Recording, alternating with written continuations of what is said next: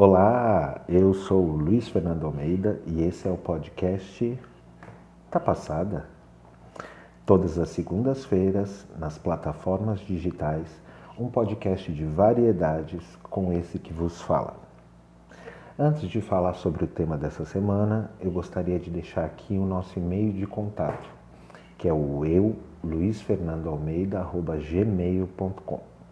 Para esse e-mail você pode mandar dicas, sugestões de pauta, é, pode mandar cartinhas, pode mandar mensagens para elogiar, para reclamar, enfim.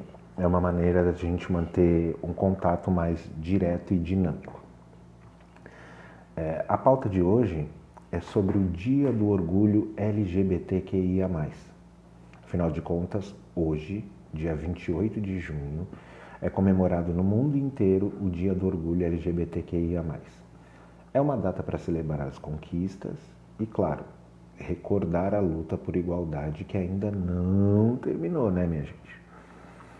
É, hoje, né, apesar de ser uma data que passa batida para muita gente, é uma data muito representativa para a gente, para os gays, lésbicas, travestis, pessoas trans, intersexuais e assexuais, que a cada dia a gente tem que levantar uma bandeira que deveria ser comum: a igualdade, independentemente da orientação sexual, sobretudo no Brasil.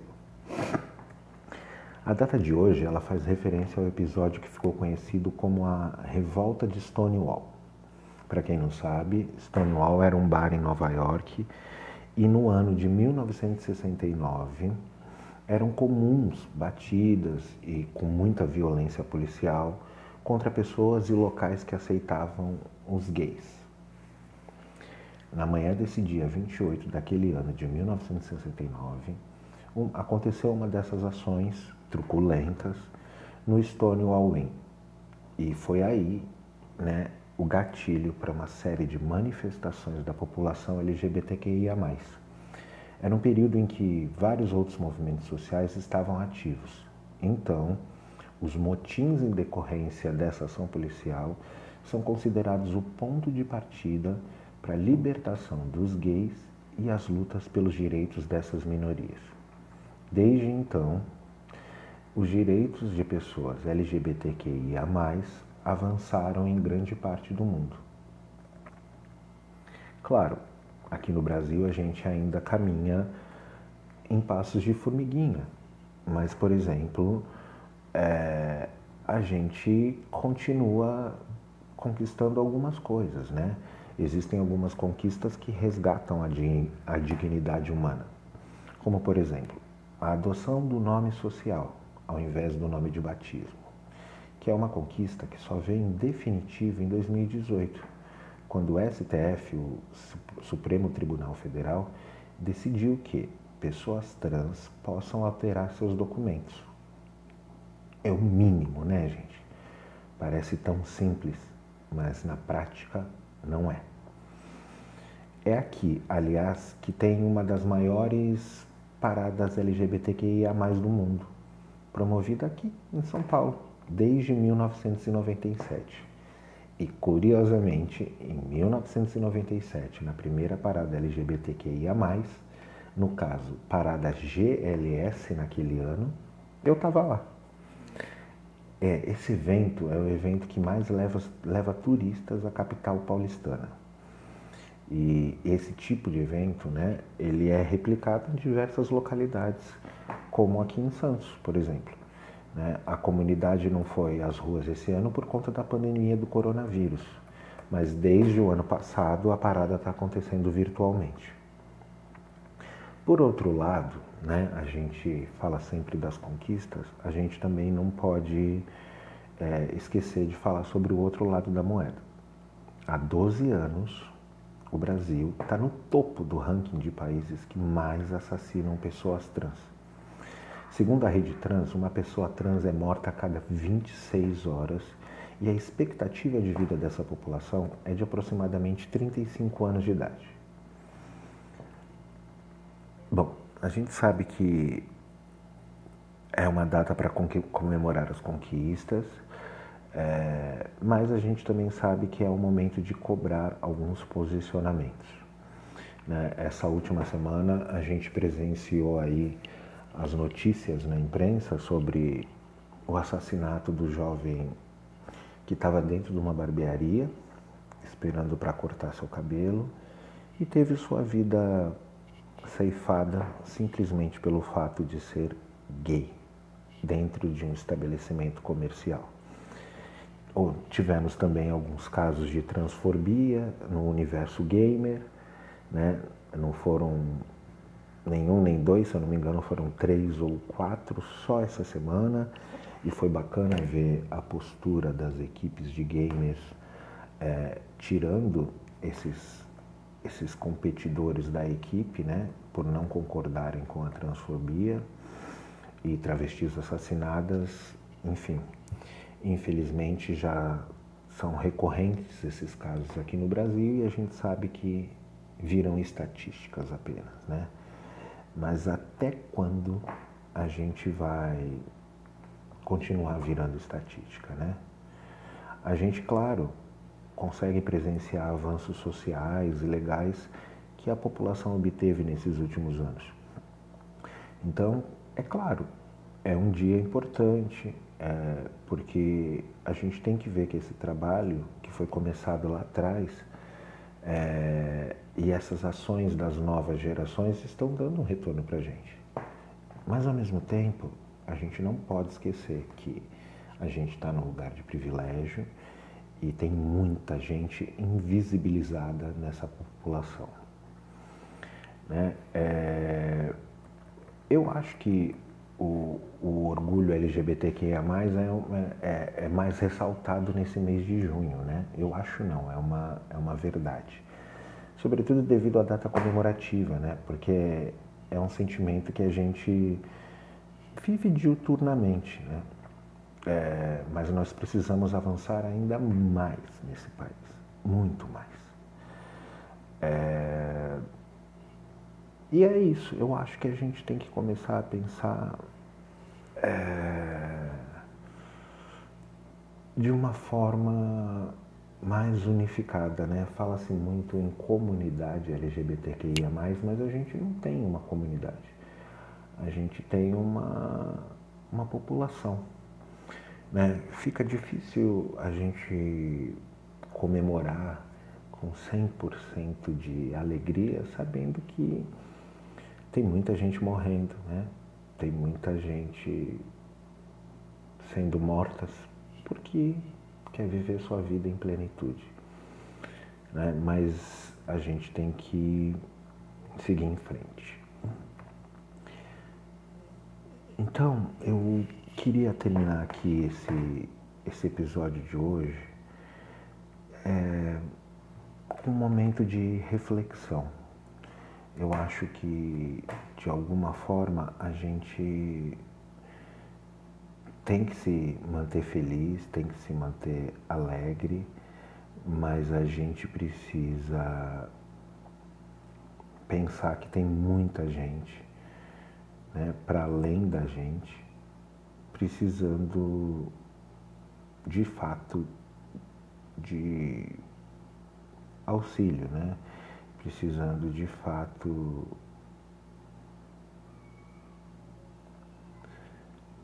de acolhimento.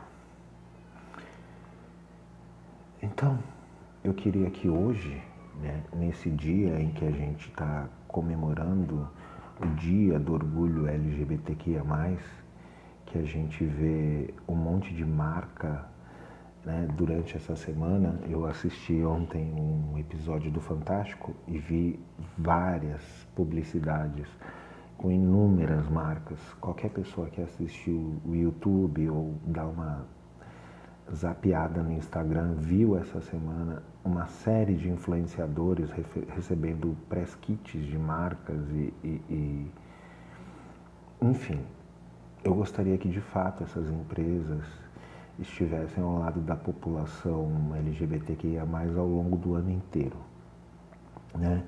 Que de fato toda essa grana investida para positivar as imagens e de alguma forma conquistar esse público, essa grana possa ser revertida para a população que precisa, para a galera que precisa de apoio e tudo mais. Então eu vou deixar, eu vou terminar esse episódio aqui lendo uma carta, né, um post do namorado do Gabriel, que é um menino que foi assassinado na última semana e dentro da barbearia. Para vocês entenderem um pouco que o buraco é bem mais embaixo. Né? Esse post foi publicado no Instagram e eu estou lendo aqui na íntegra. Esse aqui é o Gabriel, com 22 anos, meu namorado, meu melhor amigo, o amor da minha vida. Estamos juntos há quase três anos e nessa jornada, durante a pandemia, ficamos sem emprego. As contas bateram na porta, pedimos doações e aguentamos até onde dava. Só que chegou um dia em que não tinha mais como segurarmos as pontas e cada um teve que ir para a casa da sua mãe. Recentemente, há duas semanas, Gabriel conseguiu um emprego. Eu fiquei tão feliz por ele que os olhos dele enchiam de lágrima, contando seus sonhos e um deles era da gente voltar a ter o nosso lar para ficar juntinho todos os dias. E há quatro dias eu também fui contratado. Foi a melhor notícia que tivemos. E aí começamos a fazer nossos planos, né, de quando iríamos para nossa casinha. E nessa terça-feira, na terça-feira passada, ele foi assassinado a sangue frio com três tiros na cabeça dentro de uma barbearia em Budas Artes. Mataram ele pelo que ele é e por ele ser feliz, por ele amar. Uma pessoa de coração puro que não tinha maldade com ninguém, sempre entendia a mão, estendia a mão para ajudar o próximo e hoje eu tive que ser obrigado a me despedir do amor da minha vida com muita dor no peito e tristeza, por saber que eu não ouvirei mais a sua voz, nem lerei mais suas mensagens de bom dia, ou acordarei ao seu lado dando aquele abraço quentinho cheio de amor. Me dói mais ver que os seus sonhos foram interrompidos por uma pessoa cheia de, de vontade de viver. Eu te amarei para sempre e sempre estará no meu coração.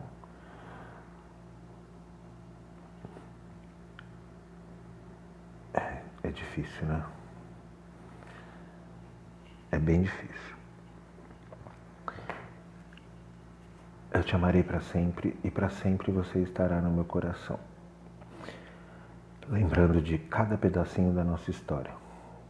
Parem de nos matar. Eu só peço por justiça.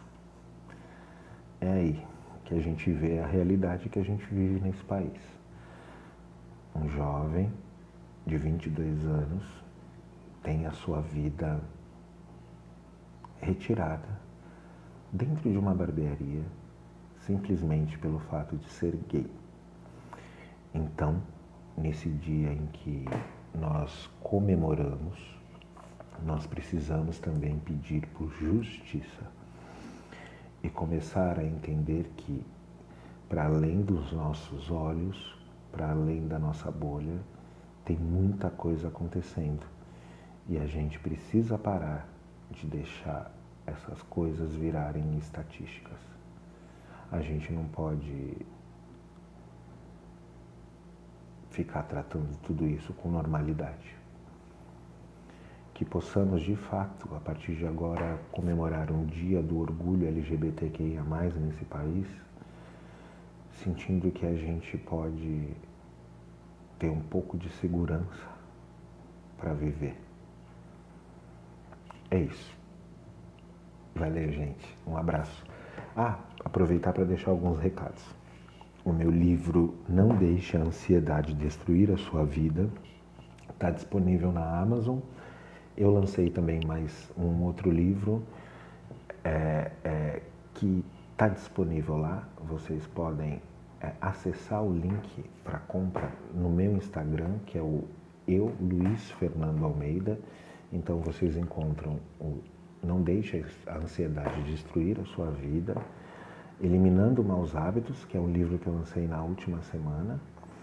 E também vocês encontram um outro livro que eu lancei que chama-se Cinco Maneiras de Controlar a Sua Mente, que é um livro que vai ajudar você a se reorganizar cognitivamente. Tá? É, a nossa lojinha virtual, né, a minha loja do Bazar Cafofo, tá cheia de produtos novos. Tem coleção com a artista visual santista Nani Anders, tem as artes feitas pelo artista visual Matheus Lipari, né, que é o nosso designer oficial. E tudo com precinho, a gente entrega para o Brasil inteiro. Você pode acessar o www.cafofo.arte.br para conhecer um pouco mais desse trabalho. Então é isso, gente. Muito obrigado e até segunda-feira que vem. Um abraço.